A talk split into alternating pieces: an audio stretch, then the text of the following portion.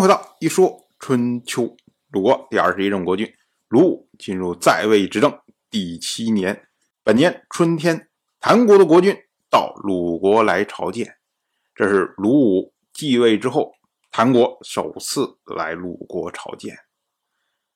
到了本年的夏天，四月，鲁国三次占卜交际都不及，于是呢，就免除了交际的牺牲。鲁国大夫仲孙灭，他评论这件事情啊，他说啊，我今日方知啊，布事有灵啊，这个交际本来是祭祀后祭，以祈求农事顺利，所以呢，一开春万物复苏的时候就要举行交际之后开始耕种，可是呢，如今耕种已经开始，才来占卜是否交际，的确。应该得到布祭呀。我们要说啊，交际本来是用来祭天的，但是呢，他祭天一定要有陪同受祭的人。那周王朝的始祖是后稷，所以呢，就用后稷来陪祭。而祭祀上天、祭祀后稷，那么他们应该有所回报。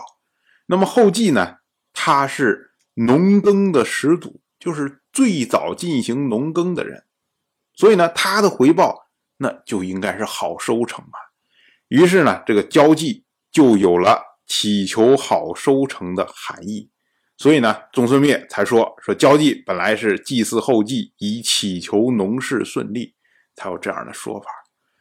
而古代呢，他是周历三月开始耕种，四月的时候才占卜交际。那当然，时间已经晚了，所以呢，仲孙灭说：“哎，你看，我们是因为耕种之后才占卜是否交际，所以呢，就应该是不吉呀。那上天说你这已经晚了，你这会儿再祭祀不行了，哎，就这么个意思。但是我们要说，交际它是一年四次的例行祭祀，例行祭祀是不进行占卜的。”因为你每年必然要做，你一旦占卜说不吉，那你怎么举行啊？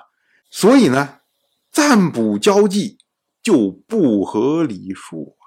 我们今天常说啊，所谓周礼尽在鲁，感觉上呢，好像哎，鲁国是最讲礼数的，条条框框一条一条按着来的。但是我们讲春秋这么久看下来，这个礼呀，在鲁国也是乱七八糟，不同的人就有不同的说法。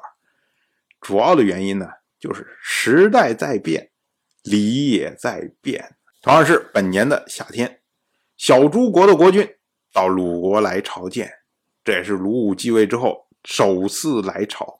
同样是本年的夏天，鲁国修筑毕邑的城墙。这个毕邑啊，就是季氏的封邑。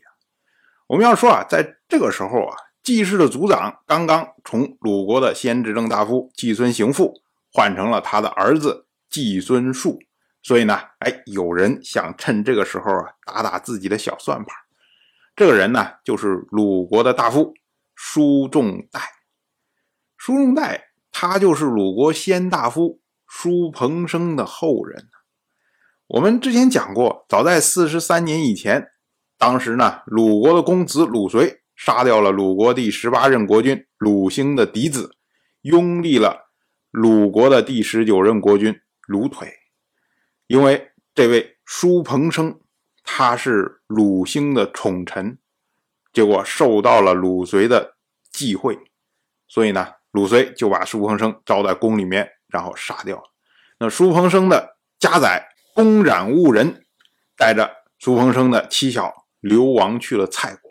后来呢，鲁国又将叔彭生的儿子从蔡国召回了鲁国，那这就是鲁国的叔仲氏。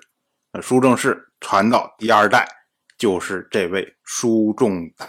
叔仲代这个时候啊，他是鲁国的随政，随政兼有管理仆役的职务，所以呢，他就打算向季氏示好，并且呢，向毕义的宰。南夷献媚，那他对南夷说啊：“说请修筑毕邑的城墙，我会在职权范围之内多给您调拨差役。”那难以将这件事情向季氏的高层一反映，所以呢，季氏开始修筑毕义的城墙。